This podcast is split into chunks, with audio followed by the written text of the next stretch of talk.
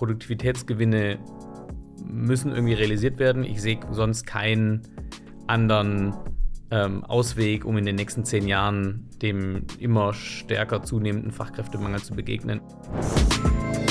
Herzlich willkommen beim Digitalwerk Podcast mit Michel Philipp Marun. Transformation und digitale Erfolgsgeschichten der Handwerks-, Bau- und Immobilienbranche.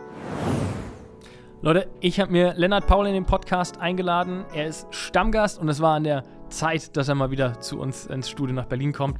Wir haben über die Baulogistik gesprochen und ein mega Update für euch gemacht. Es geht darum, wie kommt eigentlich Material auf die Baustelle, wie ist es früher passiert, wie passiert es heute, wer bezahlt für den Service, ähm, hat sich der Markt verändert jetzt mit den, mit den Krisen und mit den Herausforderungen, die der Markt mit sich bringt, oder ist es einfach eine richtig gute Chance, um neue Geschäftsmodelle und das vielleicht auch von Becks ähm, jetzt richtig zum Fliegen zu bringen.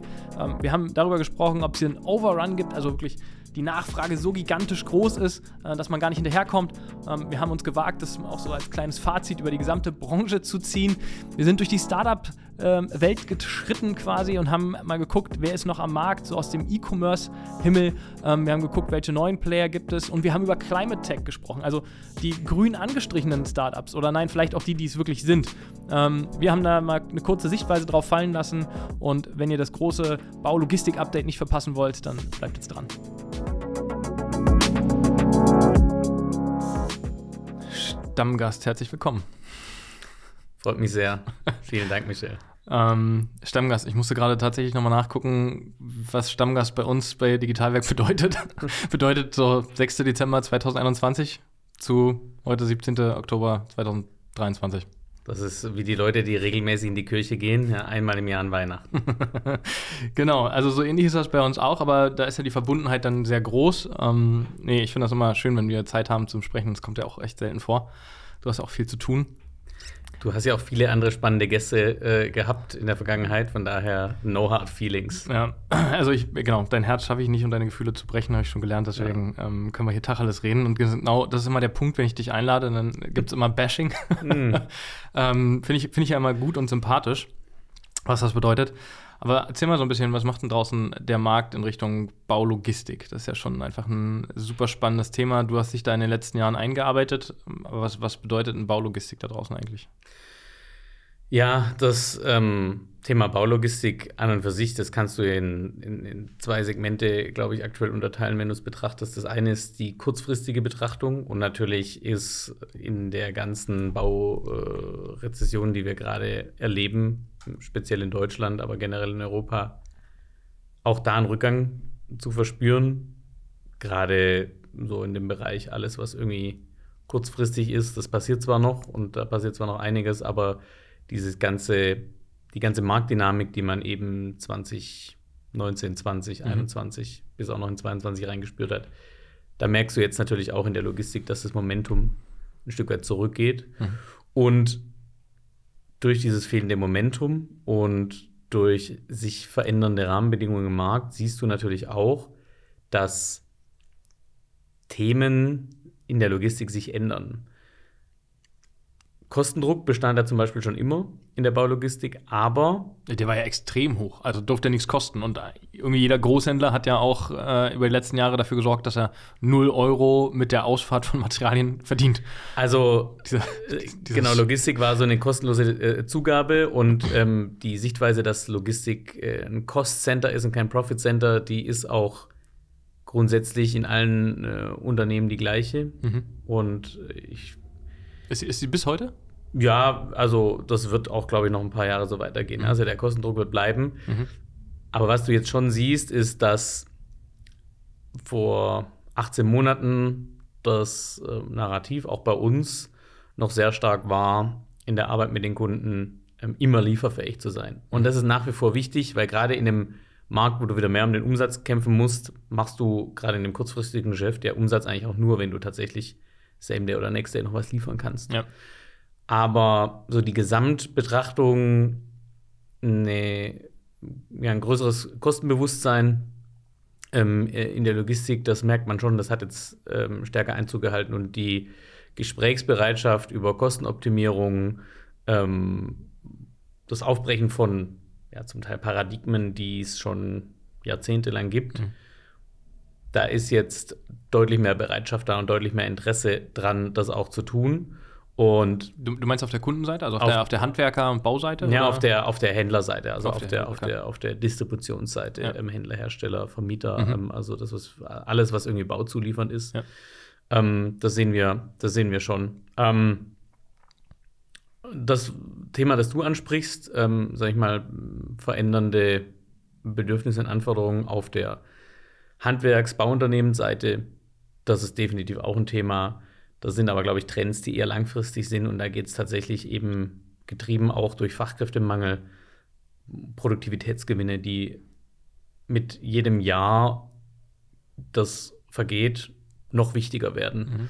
Und so Themen wie ähm, ja, Vertrageservice zum Beispiel oder äh, tatsächlich auch lieber für kurzfristige Lieferungen zu bezahlen, um sie dann wirklich auch zu bekommen, statt ja. diese Möglichkeit nicht zu haben und selber irgendwie aktiv werden zu müssen. Da steigt schon das Bewusstsein. Ähm, das hat auch damit zu tun, dass natürlich im Handwerksbereich sich auf der kaufmännischen Seite auch einiges professionalisiert hat. Die Ausbildung mhm. der Entscheider dort generell besser geworden ist und natürlich auch größere Betriebe da andere Strukturen haben, die andere Entscheidungen treffen. Aber sag mal, wenn, wenn, du über die Handwerker oder verarbeitende Seite quasi sprichst, das Mindset, hat sich das verändert oder kommt oft noch das Thema in Richtung, naja, es kostet das irgendwie bei euch, was weiß ich, x Euro und bei meinem Großhändler kriege ich es irgendwie äh, kostenfrei und es ist irgendwie dieses Thema, dass es, es muss morgen da sein, sonst ist es absolut uninteressant? Also wir bei Bex haben uns ja komplett jetzt auf die Zuliefererseite als Kunden konzentriert. Ähm, das heißt, wir arbeiten heute nur noch sehr vereinzelt direkt mit mhm. Handwerksunternehmen zusammen, die uns dann aber auch nur tatsächlich als Logistikservice nutzen. Das sind meistens auch größere Betriebe, die irgendwo ein Lager ähm, haben, mhm. wo sie schon quasi Material, das sie irgendwo eingekauft haben, halt zwischenlagern, mhm. um zum Beispiel ja, für die schnell drehenden Artikel im Sanierungsbereich irgendwie Mengenrabatte zu realisieren. Mhm. Ähm, und da ist es halt auch so, bei größeren Betrieben, wir haben in Hamburg zum Beispiel ein Unternehmen, das ist quasi Maler, Innenausbau, Sanierungsbereich, ich glaube mit über 50 festangestellten Handwerkern und nochmal etlichen Subunternehmern dazu. Die haben außerhalb von Hamburg ein Lager und mhm. nutzen uns halt, um von dort irgendwo in die Stadt reinzuliefern, bevor sie ihre eigene ah, ähm, okay. Mannschaft da irgendwie okay. rausschicken. Ja, und da ist dann aber das halt getrieben dadurch, dass da interne Arbeitsvorbereitung sitzt, die halt die Gesamtkosten und mhm. sagen die Gesamtprojektzeit irgendwie im Blick hat mhm. und jetzt nicht auf der Ebene von heute auf morgen streiche ich jetzt noch eine Wand oder hole ich noch zwei Rigipsplatten eine ja. Entscheidung trifft. Ja. ja. Ähm, aber grundsätzlich sehen wir schon, dass sich eben auf der Seite das Bedürfnis ändert nach zusätzlichen logistischen Services und, sag ich mal, die Lieferung nicht nur auf der letzten Meile, sondern auch im letzten Meter. Das ist schon ein Thema. Ähm, wie gesagt, Produktivitätsgewinne müssen irgendwie realisiert werden. Ich sehe sonst keinen anderen ähm, Ausweg, um in den nächsten zehn Jahren dem immer stärker zunehmenden Fachkräftemangel zu begegnen. Ich glaube, allein durch Handwerksroboter werden wir das zumindest in dem Zeitraum nicht ausgleichen können. Kennst du, kennst ja? du schon einen, der richtig funktioniert, einen Handwerksroboter? Ist, ähm, ist auf den Baustellen, die du jetzt ja auch begutachtest, dann immer, ob euer Service funktioniert, über den Weg gelaufen? Der ich folge dem Thema nicht so, nicht so nah. Ähm, äh, ich habe jetzt tatsächlich noch keinen im echten Leben im Einsatz gesehen. aber es keiner die Hand geschüttelt. Es hat mir noch keiner die Hand geschüttelt, ja. Äh, kam noch keiner morgens um sieben bei mir zu Hause vorbei, um irgendwie ein Heizungsbenzin zu tauschen. Ja. Ähm, da warte ich noch drauf. Ja. Ähm, nein, ähm, also ich habe tatsächlich noch keinen gesehen und das ist ja auch ein Beweis, ne? Also sagen wir mal, die exponentielle Entwicklung, dass das irgendwie das Thema löst in der Produktivität. Also da müssen schon diese klassischen Wertschöpfungsströme, so wie sie halt heute sind und wie sie halt zum Teil seit 30, 40 Jahren betrieben werden, die müssen halt überdacht werden. Und da gibt es auch gute kurzfristige Lösungen, die pragmatisch anzugreifen sind. Mhm. Und ich glaube, dieses Bewusstsein steigt gerade in mhm. vielen Betrieben, die erstmal quasi um ihren eigenen ähm, äh, Äquator rumschauen, wo sie denn jetzt kurzfristig mit ihren Lieferanten oder auch selber einen Hebel ansetzen. Ist das, ist das für euch gerade so ein, so ein Run, den ihr erlebt, oder ist das eigentlich ganz im Gegenteil? Weil zur einen, auf der einen Seite spricht der, der Fachkräftemangel, der massiv in den letzten 24 Monaten, also dieses Thema ist ja auf jedem Panel. Wir haben Fachkräftemangel, also der Architekt hm. greift das auf, der Planer, der, der, hm. also jeder, ne? So. Und auf der anderen Seite aber natürlich auch die Baukonjunktur, die gerade schwächelt und ich will nicht sagen stillsteht, Projekte aber zum Stillstand gebracht werden. So, was, was ist es dann bei euch? Was kommt da an? Overrun oder?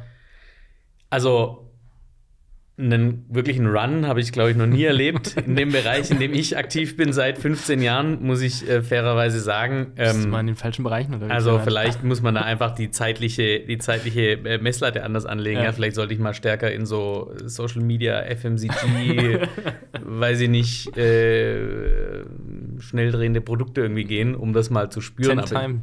Weiß auch nicht, ob das äh, mir dann irgendwas, irgendwas gibt tatsächlich. Das Gras ist immer grüner in einem anderen Garten.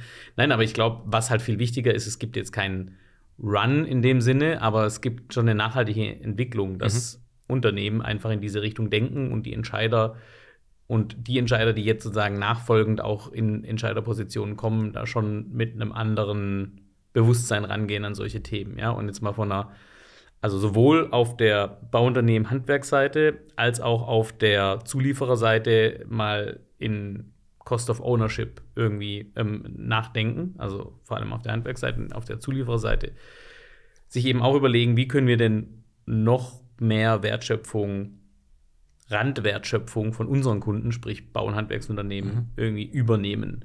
Und diese Tendenz, die sieht man nicht nur im Logistikbereich, sondern die gibt es in ganz vielen Bereichen. Ja, ich glaube, so das Thema Ausschreibungen übernehmen für das Bauhandwerk, ähm, das ist schon was, das gibt es ja schon Ewigkeiten. Ja, ja, das wird jetzt klar. nicht so super effizient ähm, an vielen Stellen heute gemacht, sondern es hat noch viel Pen and Paper.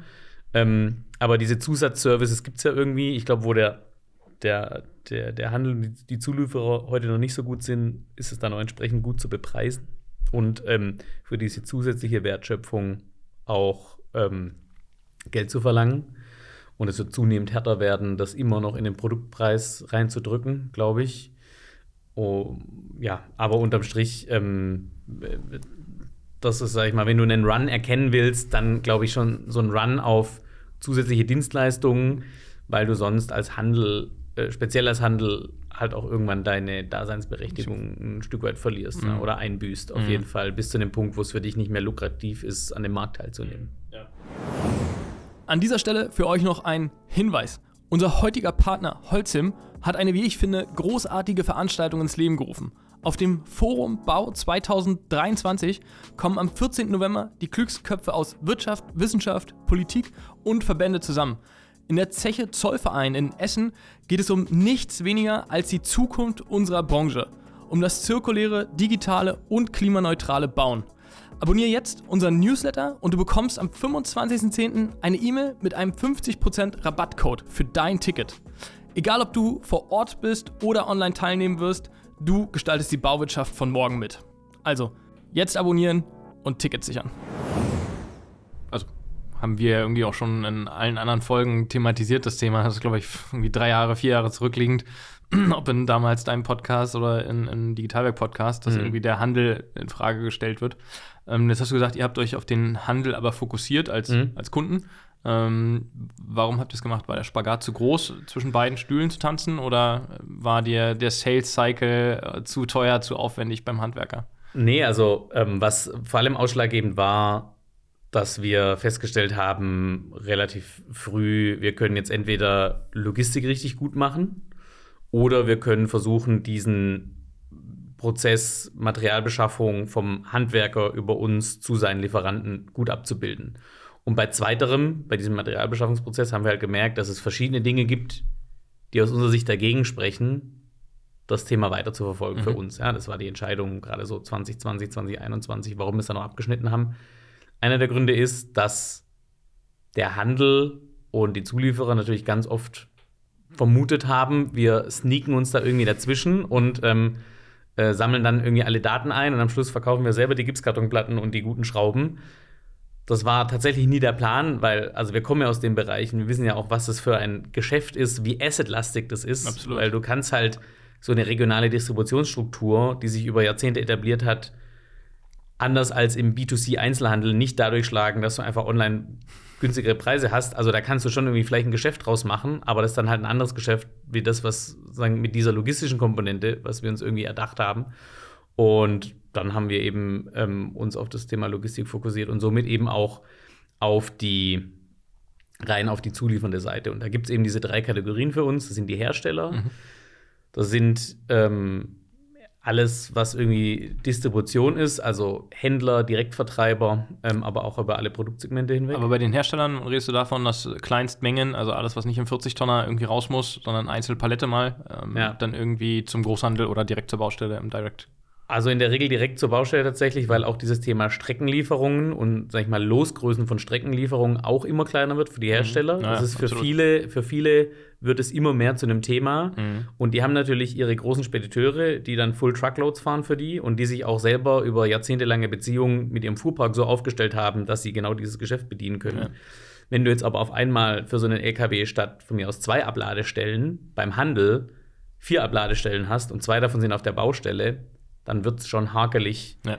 das noch in so einer assetlastigen Sicht so sauber zu planen, ähm, dass es dann allen Beteiligten Spaß macht. Und für so einen Hersteller werden wir halt interessant, quasi ab genau dem, dem Punkt, wo eigentlich der Longtail in den Lieferungen losgeht. Dieser Longtail wächst halt an, ja. Also kleinteilige Direktlieferungen, zum Teil eben auch aus einer jetzt nicht so super regionalen, aber schon eher regional orientierten Distributionsstruktur Mhm. raus, weil die Gipskartonplatten oder die Zementsäcke, die in München verkauft werden, die lagern halt in den seltensten Fällen in Hamburg, ähm, sondern die lagern halt irgendwo 100 Kilometer um München rum, sag ich jetzt Ja. mal.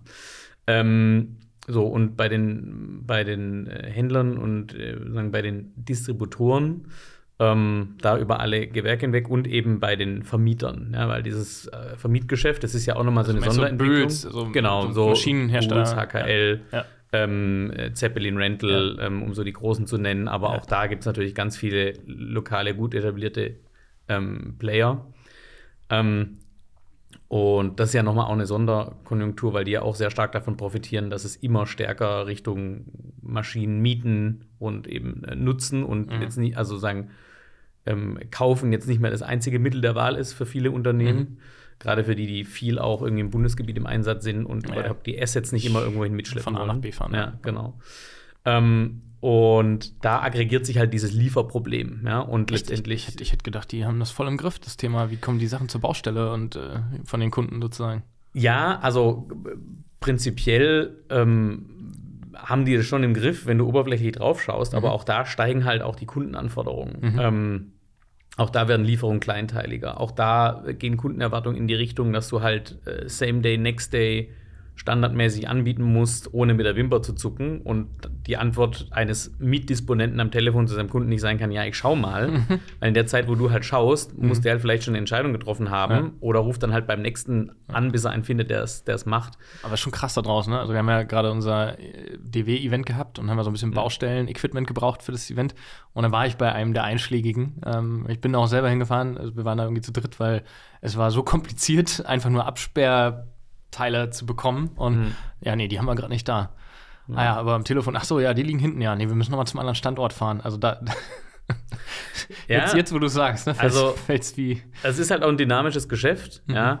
Ähm, und wenn du schon siehst, dass selbst sozusagen intralogistische Prozesse zum Teil so unübersichtlich sind Mhm. und das also macht ja niemand mit Absicht, sondern es ist halt zum Teil auch ähm, äh, gerade für die handelnden Personen dann sagen an, an, an der Basis nicht so einfach, das dann ähm, besser nicht so abzubilden. Ich war ja. mir da nicht so sicher, Lennart, ob die das nicht mit Absicht gemacht haben. Ich weiß jetzt nicht, ich weiß jetzt nicht, bei welchem Unternehmen du warst. Für unsere Kunden lege ich die Hand ins Feuer. Da arbeiten Leute, die auf jeden Fall sich sehr darum bemühen, äh, dass es funktioniert. Aber klar, also diese Situation, ich glaube, die kennt tatsächlich jeder, der auch mal nur annähernd Berührungspunkte damit hatte. ähm, und äh, also es wird halt auch nicht einfacher, ja, mit Ja. äh, sagen ähm, ähm, steigenden Kundenerwartungen, höherem Kostendruck ähm, oder auch allein so einem Thema wie dem Fahrermangel. Also jetzt bist du quasi ein, ein Baumaschinenvermieter von mir aus oder ein Baustoffhändler und du hast ähm, äh, eine sehr spezielle Transportanforderung. Ähm, Leute müssen mit einem Kran, Kran bewegen können, Leute müssen irgendwie Baumaschinen auf- und abladen. Und damit konkurrierst du dann quasi als Nicht-Spedition, als Nicht-Transportunternehmen, sondern als Unternehmen, das eben diese, sagen, diese, diese Wertschöpfung irgendwie braucht, um seinen Kunden zu erreichen, konkurrierst du halt mit Unternehmen, die rein von dieser Wertschöpfung leben. Also tendenziell, wer hat denn wahrscheinlich am langen Ende ein größeres Interesse dran, Fahrer zu gewinnen, Fahrer zu binden. Also im Zweifel schon immer der, dessen Existenz davon abhängt, ob da jetzt jemand fährt oder nicht. Ja. weil der Vermieter oder der Händler oder auch der Hersteller, der sich vielleicht auch noch eine eigene Flotte leistet, auch das gibt's, habe ich mittlerweile gelernt. Ähm, Aber ein sehr geringer Teil. das ist ein geringer Teil, aber das sind schon, also wir sprechen da schon über mm, mehrere hundert, wenn nicht gar tausend LKWs in Deutschland, die da gerade noch sozusagen auf der Straße sind und irgendwie direkt oder indirekt dem Hersteller gehören. Ja. Ähm, und das wird halt nicht einfacher, ja, weil du hast halt Wettbewerb um sagen, eine ganz spezifische Fachressource in einem Bereich, das wirklich nicht dein Home-Turf ist. Mhm. Auch wenn du sagst, ja, Logistik ist aber irgendwie eine Kernfunktion des Handels, völlig fair. Mhm. Aber wenn man sich mal anschaut, was große Transportunternehmen heute machen, um irgendwie Fahrer zu gewinnen und Fahrer zu binden, mhm ähm, dann ist halt schon die Frage, ob so ein mittelständischer Baustoffhersteller oder Baustoffhändler tatsächlich sich auch eine eigene LKW-Fahrschule leistet. Ja? So, ja. Ähm, äh, also oh. echt über so eine Dimension reden wir. Über solche Dimensionen reden wir oder wir reden über solche Dimensionen, dass halt, wir haben mit Bex und der BVL zusammen ähm, ein White Paper veröffentlicht zum Thema Baulogistik Anfang des Jahres, wollen da auch nochmal quasi ein Update machen in nächster Zeit.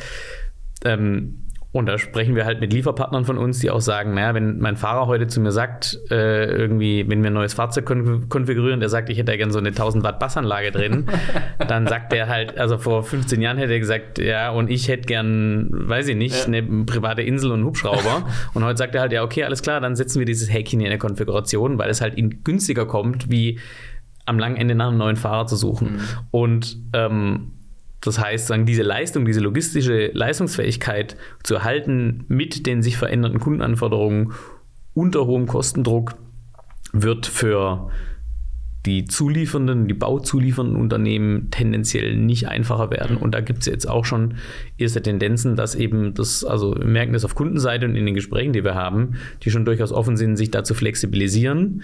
Gar nicht im Sinne von, wir wollen das aktiv abbauen, sondern allein im Sinne von, wir haben irgendwie zehn LKWs am Hof stehen, da finden wir gerade niemand dafür, der die fährt, aber Material muss trotzdem raus. Ja? Und Konsolidierung ist auch nicht so einfach. Ähm, und deshalb ist der Markt für uns nach wie vor spannend. Ähm, es macht Spaß. Ähm, und äh, wir glauben halt an einen langfristig äh, nachhaltigen, positiven Beitrag von dem Thema Logistik zu der ganzen Bauwertschöpfungskette als ein zentraler Punkt in der Material Supply Chain einer Baustelle. Mhm. Was habt ihr, habt ihr beim Pricing was geändert bei euch? Wir haben beim Pricing tatsächlich sehr viel gemacht. Ähm, wir hatten früher mal ähm, fixe Preise. Ne? Also ja, wir, haben, wir probieren auch immer noch viel aus. Ja. Das ist einfach ähm, als Startup in dem, in dem äh, Stadium, wir sind jetzt vier Jahre alt. Ähm, äh, also wenn du da irgendwann mal aufhörst, Experimente zu machen, dann muss es dir schon extrem gut gehen, ja, und der, der, der Rotz extrem von alleine die Backe hochlaufen. Ähm, wir haben heute ein dynamisches Preismodell, das ähm, eben, sage ich mal, verschiedene Faktoren ähm, berücksichtigt, ähm, am Schluss aber so bequem für den Kunden ist, dass er im Endeffekt sagt, ich brauche dieses Fahrzeug von da nach da in dieser Geschwindigkeit mhm. und dann sofort einen Preis bekommt. Mhm.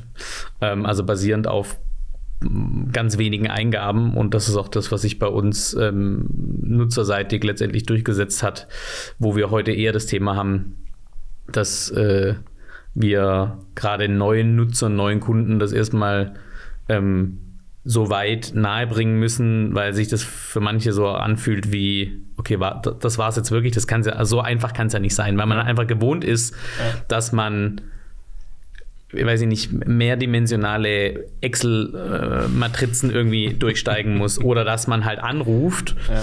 ähm, und äh, heute einen anderen Preis bekommt als morgen. Ja? Ähm, und äh, das haben wir gelöst für uns und für unsere Kunden ähm, und äh, sind auf jeden Fall weg von diesen statischen Preismodellen, weil wir relativ schnell gemerkt haben, dass äh, das Preismodell in einer statischen Weise nicht schlau hinterherkommt mit dynamischen Entwicklungen, sowohl von unserem Geschäftsmodell als auch von dem, was Kunden eigentlich von uns wollen. Kann man sich so was vorstellen wie äh, so, ein, so ein Prime-Modell, so ein Amazon Prime-Modell, dass man hat so Festpreis und, keine Ahnung, 10.000 Euro und dafür hast du x äh, Lieferungen drin? Also noch, noch einfacher sozusagen für den, von der Customer-Perspective? Das ist ähm, in in unserem Modell wäre es relativ schwierig, weil du ja immer irgendwas brauchst, was das subventioniert. Also sprich, du hast ja immer eine Mischkalkulation und entweder du hast eine Mischkalkulation, bei der der Kunde relativ schnell merkt, ich zahle zwar 10.000 Euro im Monat, transportiere aber irgendwie nur für 8.000, also irgendwie zahle ich jetzt 20 Prozent zu mhm. viel. Ähm, also ist ja auch keine gesunde Customer Relationship, wenn man irgendwie jede, jeden Monat hoffen muss, dass der Kunde nicht merkt, äh, dass er eigentlich zu viel bezahlt. Ähm, oder du hast halt auf der anderen Seite ähm, irgendwas, was er subventioniert. Und bei Amazon ähm, ist, glaube ich, äh, bei Amazon Prime ist, glaube ich, die Rechnung, dass du halt äh, dann letztendlich ähm, dein, dass dein Konsum dann so groß wird, dass diese paar Euro Paketgebühren dann sozusagen damit weggeatmet werden ja. können. Ja. Ähm, und dadurch, dass wir diese Substitution so nicht haben, ähm, gibt es bei uns nicht. Und das ist auch, also einer unserer USPs ist ja die Flexibilität, dass du keine, keine fixen Kosten hast. Ähm, zumindest, also wir haben auch ne, diese Spot-Lieferungen von A nach B, Same Day, Next Day, irgendwann geplant nächste Woche. Mhm mehr als die Hälfte unseres Umsatzes machen wir mittlerweile mit Touren, also wo wir quasi ne, in, einem, in, einer festen Routine ähm, eben mit sagen dem, dem, gleichen Lieferpartner, in der Regel dem gleichen Fahrer, dem gleichen Fahrzeug dann ähm, sagen regionale Verteillogistik ab einem Kundenlager einer Kundenniederlassung übernehmen. Aber auch da ist ja eine gewisse Flexibilität ähm, einfach da und ähm, das ist eines der Hauptargumente, dass du eben eine Logistik hast äh, aus einer also die atmen kann, ja, mhm. und die du quasi ähm, spezifisch nach äh, Last, nach äh, Nachfrage ähm, dann auch skalieren kannst. Und das ist genau die Leistung oder eine der Leistungen, die unsere, unsere Plattform heute erbringt. Und ähm, in diese Richtung wollen wir auch noch äh, viel stärker gehen in Zukunft. Also das heißt, also gerade nochmal um das Amazon-Beispiel, warum ich es gebracht habe, natürlich auch, ähm, du hast natürlich vollkommen recht mit äh, dem Punkt, dass ihr verkauft keine Materialien. Also das ist vielleicht auch nochmal ganz wichtig zu unterstreichen an der Stelle. Ja. Ähm, also es macht für euch und für den Kunden nachher keinen Sinn, weil wenn ihr natürlich die Gipskartonplatte oder den Hammer mitverkaufen würdet, dann wäre es euch vielleicht sogar ganz lieb. Aber in dem Fall äh, macht das für euch überhaupt keinen Sinn, weil ihr einfach wirklich den, den Service Logistik äh, an der Stelle anbringt. Genau. Also das ist ähm, tatsächlich so, äh, wir sind ein ein Logistikunternehmen, ein Logtech-Unternehmen und wir haben letztendlich zwei ähm, Arten und Weisen, wie wir ähm, Geld verdienen. Das eine ist Transporte quasi as a Service, mhm. ja, aber sagen, letztendlich ein physischer Akt eines Transports. Und das Zweite, was wir eben dann noch on top ähm, machen, sind digitale Services für unsere Kunden, die aber auch sehr stark an dem Thema Transport dran sind. Also was ist das? Ähm, zum Beispiel CO2-Kompensation, ja, also Kompensation von CO2-Emissionen per Lieferung auf Baustellenadressen. Wir haben da so einen eigenen Algorithmus entwickelt, den mit ein paar Kunden vertestet, um das eben, sag ich mal, sehr bauspezifisch ähm, irgendwie abbilden zu können. Das mhm. Thema CO2-Emissionsberechnung, Kompensation oder sowas wie ein, äh, was ich, ähm, Tourenplanung für Kunden, ja, weil viele heute keine eigene Tourenplanungssoftware im Einsatz haben, gerade in so einer dezentralen Struktur. Mhm. Ähm, und wir dann eben das, was wir nutzen, einfach unserem Kunden auch zugänglich machen können. Mhm. Ähm, so, und das ist das Spielfeld, für das wir uns entschieden haben und da fühlen wir uns sehr wohl. Mhm. Und ähm, also ich möchte jetzt nicht sagen, wir leiden äh, äh, darunter, dass wir mal auch sozusagen an beiden Seiten, also sowohl auf Handwerksseite als auch auf Zuliefererseite gearbeitet haben. Aber es ist äh, nach, also diese Geschichte war anscheinend so ein, eingänglich, dass ähm, äh, deshalb bin ich auch froh, dass du da, äh, sag ich mal, auch auf den Punkt jetzt äh, gekommen bist. Ähm, wir verkaufen kein Material. Wir haben äh, das so auch nie vorgehabt. Ähm, und äh, das ist schon seit mehreren Jahren für uns selber klar, dass wir das nicht machen. Konzentrieren uns rein darauf, ähm, der beste Weg zu sein, wie etwas auf eine Baustelle geliefert wird, in Klammern außer Schüttgut und Flüssigbeton. Ja, das überlassen wir gern anderen. Äh, da gibt es ja gerade im Schüttgutbereich gibt es ja auch schon ein anderes Unternehmen, ja. ähm, die das ganz gut machen. Ja. Ähm, und das ist unser Home-Turf, ja. Äh, und genau. Okay, ähm, so ein bisschen Blick nach vorne. Du hast ja jetzt gerade schon gesagt, ihr habt auch andere Services, also digitale Services. Ähm, wird, da, wird da mehr kommen? Also ist das, ist das not, auch notwendig, fragt der Kunde nach, oder ist das gerade so ein bisschen ausprobieren, ähm, ob, das, ob das angenommen wird? Nee, also ausprobiert haben wir das die letzten zwei Jahre okay. und wir sehen, wir sehen, dass es angenommen wird und dass der Bedarf da ist. Ähm, es ist natürlich für uns äh, so Thema Ressourcenallokation als äh, nach wie vor, ähm, würde uns nach wie vor als irgendwie frühphasig ähm, bezeichnen. Ähm, haben wir da jetzt äh, kein Pferdchen gehabt, auf das wir irgendwie all unser Kapital gesetzt haben. Ja? Ähm, aber wir haben genügend Beweise, dass also äh, da sehr viel Bedarf da ist für die Themen, die wir da angeboten haben. Mhm. Was wir nach vorne raus jetzt sehen, weil das hat sich jetzt eben auch in den letzten Jahren, als wir auch wirklich mit ähm, großen deutschlandweit agierenden Kunden ähm, Kundenbeziehungen aufgebaut haben und ich glaube auch für viele dieser Unternehmen auch immer relevanter geworden sind als Partner, ähm, dass sich unsere Funktion nicht mehr als, sag ich mal, digitale Spedition, ähm, sondern eben auch als Logistikplattform äh, immer weiter in den Vordergrund rückt. Also sprich, dass wir unseren Unternehmen gerade auch unter den vorhin ähm, geschilderten Rahmenbedingungen, ja, erhöhter Kostendruck, ähm, Bedarf irgendwie an ähm, äh, ja, zusätzlichen Lieferservices oder halt einer hohen Qualität in den Services, die man anbietet, ähm, dass wir uns da eben ähm, als Plattform quasi mit unseren Kunden gemeinsam aufmachen, innerhalb eines Kunden diese Services zu vereinheitlichen, ähm, bestehende Partner unserer Kunden auf unsere Plattform zu holen, die dann sagen, an diesem Prozess einfach teilnehmen können, mhm.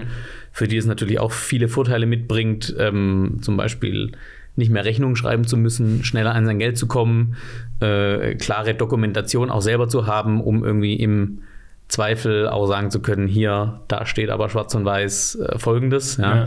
Ähm, und äh, das ist natürlich was, wo wir gerade, also ne, weg von diesem regionalen Fokus, wir bauen jetzt in jedem Ballungszentrum ein eigenes Liefernetzwerk auf, hin zu einem noch stärkeren Kundenfokus und gemeinsam mit unseren Kunden quasi deren Anforderungen und sagen deren äh, eigene Netzwerke stärker zu digitalisieren und besser verfügbar zu machen, sie auch in die Systeme der Kunden zu integrieren, mhm. weil das ist heute tatsächlich was, was wir beobachten, dass du auch da sehr oft einen Systembruch hast von, du hast irgendwie einen Auftrag von deinem Kunden in deinem ERP-System und wie kriegst du jetzt aber sagen, den gematcht mit dem Transportauftrag, ohne dass du irgendwie manuell irgendwelche Nummern fortschreiben und durchschleifen musst? Mhm. Also das klassische Thema Schnittstellen, ähm, Systemanbindung und so. Ähm, also wir werden, ja, wir bleiben natürlich äh, auch letztendlich eine digitale Spedition und bieten das mit an, erweitern aber oder öffnen letztendlich aber unsere Plattform jetzt noch stärker für die Kunden, um noch individueller auf eigene Bedarfe, eigene Netzwerke einzugehen. Um nachher vielleicht aber auch nur noch die Plattform digital zu sein und äh, kleineren Subunternehmern die Plattform zu bieten und die, die Schnittstelle zu sein?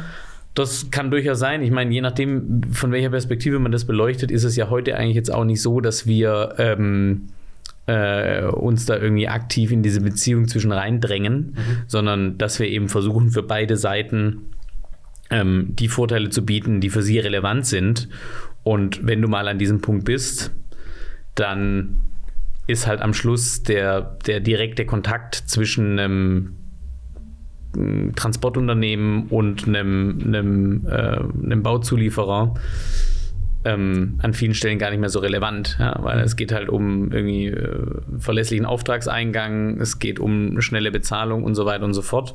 Und da, ähm, äh, also ne, sagen, diese Karte spielen wir heute eigentlich schon so, auch schon so wie wir es bisher gemacht haben, nur nach vorne raus ist einfach ähm, die, der Weg und die Strategie weiter in diesem Bausegment zu bleiben. Also wir haben jetzt nicht vor, in irgendwie anderen Bereiche zu gehen. Das interessiert uns wirklich nicht, auch wenn äh, es immer mit drei, vier Nachfragen verbunden ist, wenn ich sowas ja. sage. Aber ja.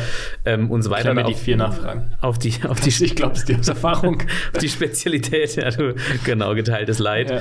Ähm, ähm, äh, sagen, auf die Spezialitäten weiter äh, einzugehen, sich noch quasi noch tiefer in den speziellen Anforderungen dieser Branche einzugraben und halt eben noch stärker unseren Kunden zu folgen und denen eben am Schluss ja auch individuelle Lösungen zu bieten, die in mhm. ihre Prozesswelt, in ihre Systemwelt, in ihre Anforderungen reinpassen und auch je nachdem, ob sie mehr aus Kostenseite getrieben sind oder aus einer Verfügbarkeits-Service-Seite getrieben mhm. sind, halt da auch helfen, die Schieberegler besser ähm, stellen zu können. Und ähm, klar, das schon als zentraler Zugangspunkt, aber einfach aus dem Grund, weil darüber halt sehr viel Friktion rausgenommen wird und wir sozusagen diese Friktion bei uns behalten aber die eben bei uns so matchen können mit Prozessen, dass eben keine Friktion mehr besteht. Oder die Friktion, die besteht, wir dann sagen als Service für unseren Kunden mhm. managen. Mhm.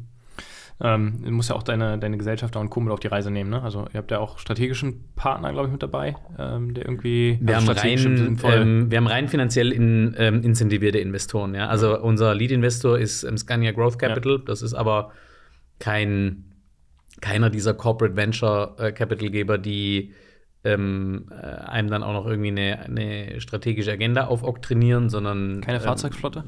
Keine Fahrzeugflotte. Äh, wir haben auch äh, unsere, unsere Werbebilder, die wir mal geschossen haben mit einem Lieferpartner von uns. Das ist auch kein Scania-LKW mhm. und da hat auch in Södertälje hier keiner ein Problem damit. Mhm. Also zumindest keiner, mit dem ich bisher gesprochen habe. Ihr habt ja schon mit ein paar Leuten ja, gesprochen. Ja. Ähm, Wenn du nicht mehr zurückkommst. Und ähm, nein, also da gibt es schon interessante Kooperationsansätze, ja. aber das wirklich, und da muss ich wirklich mal eine Lanze brechen für, für, für Scania als, äh, als unseren Investor. Ähm, die machen das Corporate Venturing genauso, wie man es meiner Meinung nach machen sollte, nämlich Teil seiner Überschüsse nehmen, die in einen Fonds packen, dann externe Fondsmanager nehmen, die wissen, wie man Kapital in Startups allokiert, die an diesen Fonds beteiligen und dann sagen, und jetzt ne, äh, sagen, äh, das sind unsere Investmenthypothesen. Ja. Und klar, die investieren jetzt halt nicht in irgendwelche, weiß ich nicht, äh, äh, Ghost Kitchen äh, äh Pizza-Liefer-Startups, sondern ja. die investieren halt alles, was irgendwie in der Wertschöpfung von so einem LKW-Hersteller relevant ist. Ähm, sowohl was die Produktion angeht, als auch was dann sagen Einsatz von Fahrzeugen irgendwie angeht und was in deren sagen Markt bei den Kunden passiert. Ja.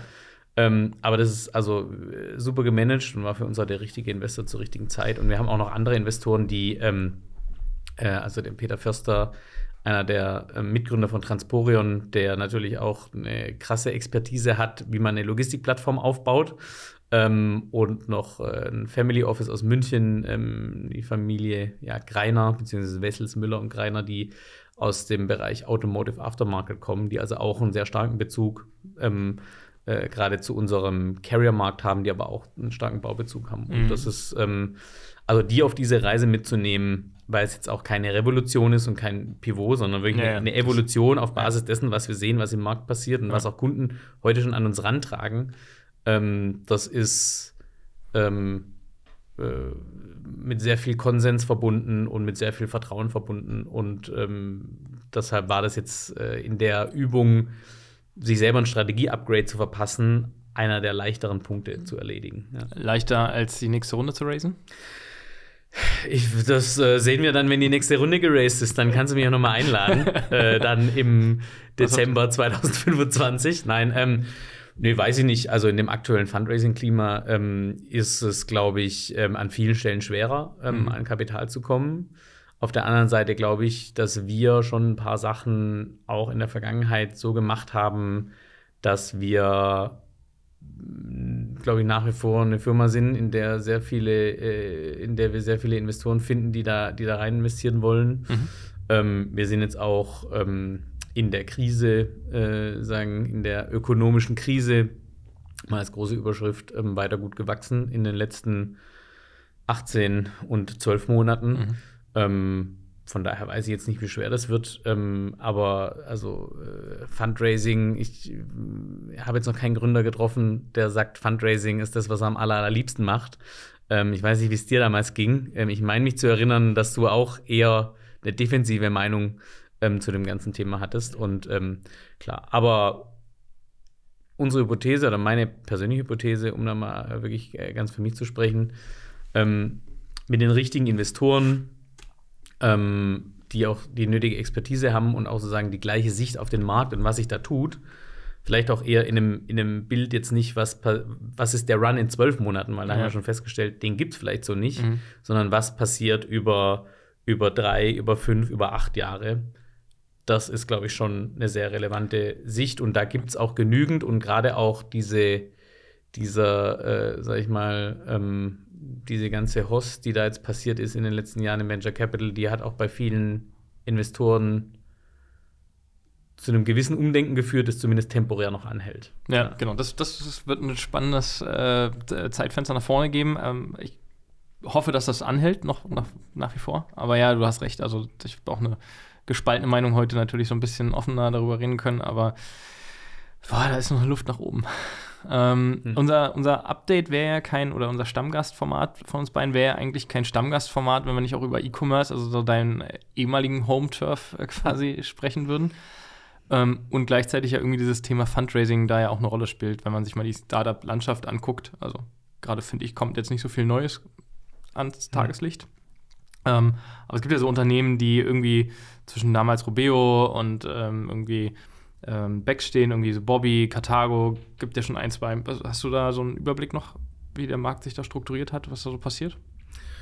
Ja, also ich glaube, ähm, du hast gerade schon viele, viele wesentliche genannt. Ich meine, eine, eine der Entwicklungen in diesem Markt ähm, in Deutschland äh, hast du ja selber mitgestaltet, äh, indem, äh, sag ich mal, Robeo die Reste von Impera äh, sagen, übernommen hat. Ähm, nachdem das ja leider, äh, glaube ich, im März da nicht mehr weiterging. Ja. Ähm, aber ja, trotzdem auch eine gute Story, dass es zumindest mal inhaltlich irgendwie konsolidiert werden konnte. Ähm, und sonst äh, ist es halt so, dass B2B E-Commerce als Thema an und für sich von den Radarschirmen gerade der, der, der Kapitalgeber wieder so ein bisschen verschwunden ist. Ähm, was äh, ja in den letzten Jahren schon eher auf dem Radar war, war generell so das Thema Supply Chain mhm. und Supply Chain äh, äh, Anwendungen. Ähm, jetzt sind es ist das Thema nach wie vor, glaube ich, noch da, aber es ist halt, wenn da nicht AI davor steht, dann brauchst du eigentlich, brauchst du dir die Mühe gar nicht machen, dass die E-Mail mit dem Pitch-Deck schicken. ähm, was auch wieder so eine ungesunde Entwicklung ist, ja. ähm, wie ich finde, an vielen Stellen. Ähm, aber auch da würde ich jetzt nicht sagen, dass da so eine krasse Dynamik ähm, in, dem, in dem Markt drin ist. Es wächst, äh, es, wächst aber sehr, sehr langsam, also gerade, sagen wir mal, spezifisch E-Commerce im Baubereich. Mhm.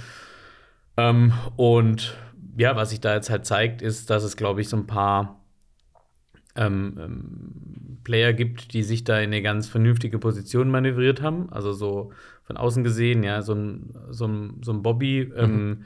die ähm, jetzt zumindest so, wenn man der Berichterstattung nach außen folgt, in den letzten Jahren schon auch ähm, relevant irgendwie äh, Projektvolumen äh, äh, bekommen haben und so. Ne? Und ähm, wo man schon sieht, dass dieser Ansatz ähm, grundsätzlich funktioniert. Aber es ist halt ein langer und steiniger Weg und ähm, in dem Bereich Kapital aufzunehmen, ähm, also die großen Runden gab es da jetzt ja so noch nicht. Ja?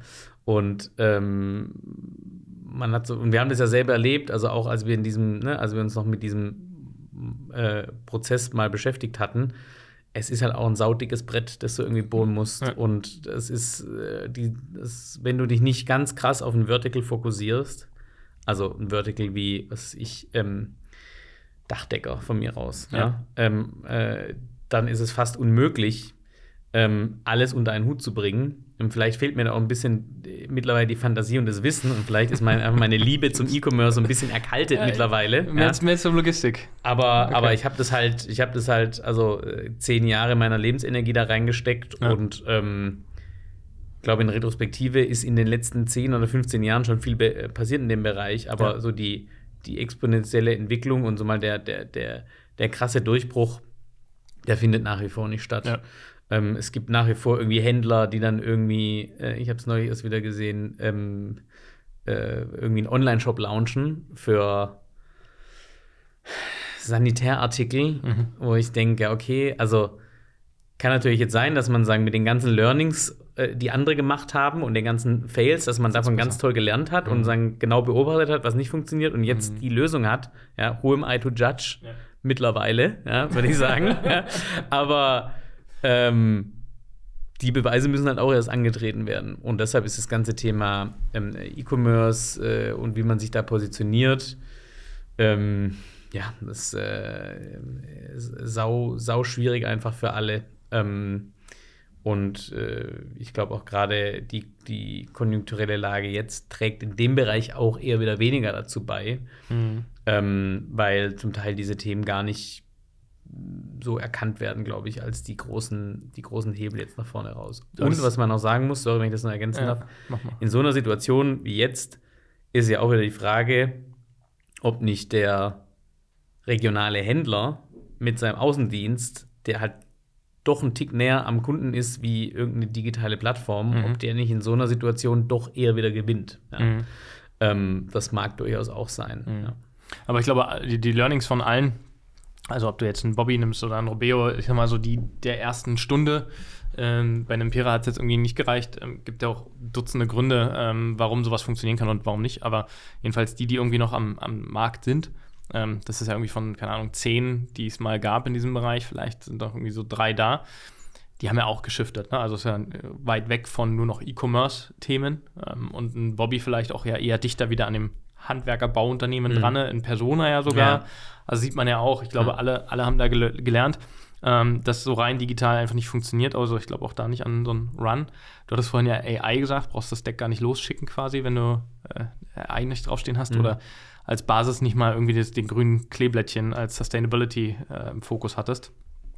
Da gibt es ja aus meiner Sicht so ein bisschen dieses Thema gerade, dass viele so einen grünen Anstrich sich selbst verpassen ähm, auf dem Deck, aber vielleicht auch auf der Webseite mhm. und irgendwie so totaler Nonsens, hätte ich jetzt schon fast gesagt. Mhm. Also, ich weiß nicht, wie, wie da den Blick auf Nachhaltigkeit ist. Ihr habt ja auch ein, ist ja auch ein Thema, was euch wahrscheinlich tangiert. Ja, also wir sind auch, ähm, also ne, wir haben ja auch in dem, in dem Bereich was getan, aber man muss, glaube ich, wenn man morgens so in den Spiegel schauen will, ähm, schon sehr vorsichtig sein, wie wie man auch entsprechend kommuniziert. Ähm, ich sehe zum Beispiel, ähm, also ich glaube, jede Initiative, die in diese Richtung geht und die irgendwie ernst gemeint zu einer Verbesserung des Klimaschutzes führen soll, ähm, auch wenn es äh, vielleicht ganz am Anfang erstmal auch immer nur darum geht, irgendwie Awareness zu raisen und ähm, äh, die, die, die Kunden, die man um sich herum hat, vielleicht auch mal für ein Thema mitzunehmen, das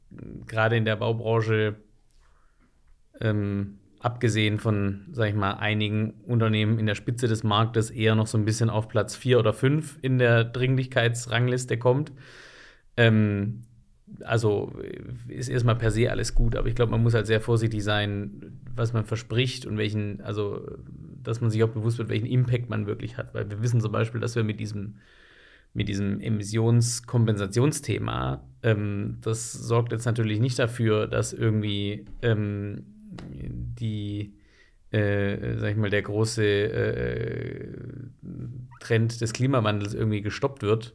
Aber es sorgt halt ähm, immerhin mal dafür, dass generell was passiert und mhm. dass man irgendwie einen pragmatischen Zugang mhm. zu diesem Thema kriegt, ähm, äh, ohne die ganzen zum Teil auch sehr aufgeregten Diskussionen, die auch irgendwie unsere Gesellschaft spalten. Ja, let's not go there. Aber ähm, ja, dieser grüne Anstrich, den sich viele verpassen, ich habe schon noch das Gefühl, dass es viele gibt, die da ein bisschen übertrieben haben und die das nicht so differenziert gemacht haben. Mhm. Ich glaube, davon zurückzurudern ist schwer.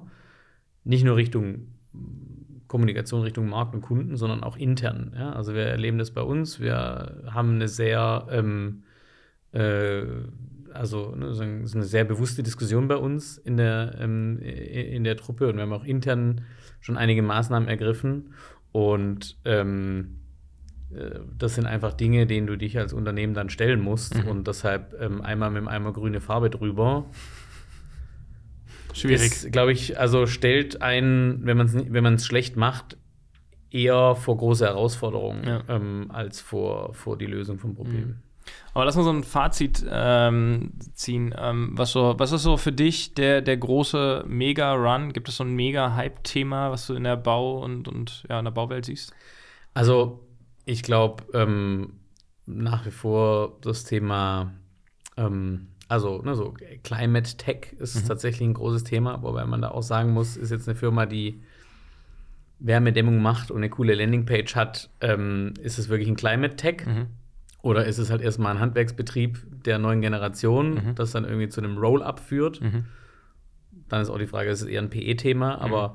ähm, also, das ist, glaube ich, schon so von der Spitze des Marktes runtergebrochen ist das, glaube ich, der große Run, der stattfindet. Und das hört man ja, glaube ich, auch in vielen der Podcasts, die du ja aufnimmst. Das Thema fällt immer und das ist allen Beteiligten in der Bauwertschöpfung äh, wichtig und ähm, einerseits, glaube ich, persönlich wichtig, andererseits ist halt auch die ESG-Konformität äh, ähm, äh, wird halt immer drückender und ähm, der Markt wird es nicht so schnell lösen, wie die Regulatorik kommt. Also da muss man sich einfach anpassen.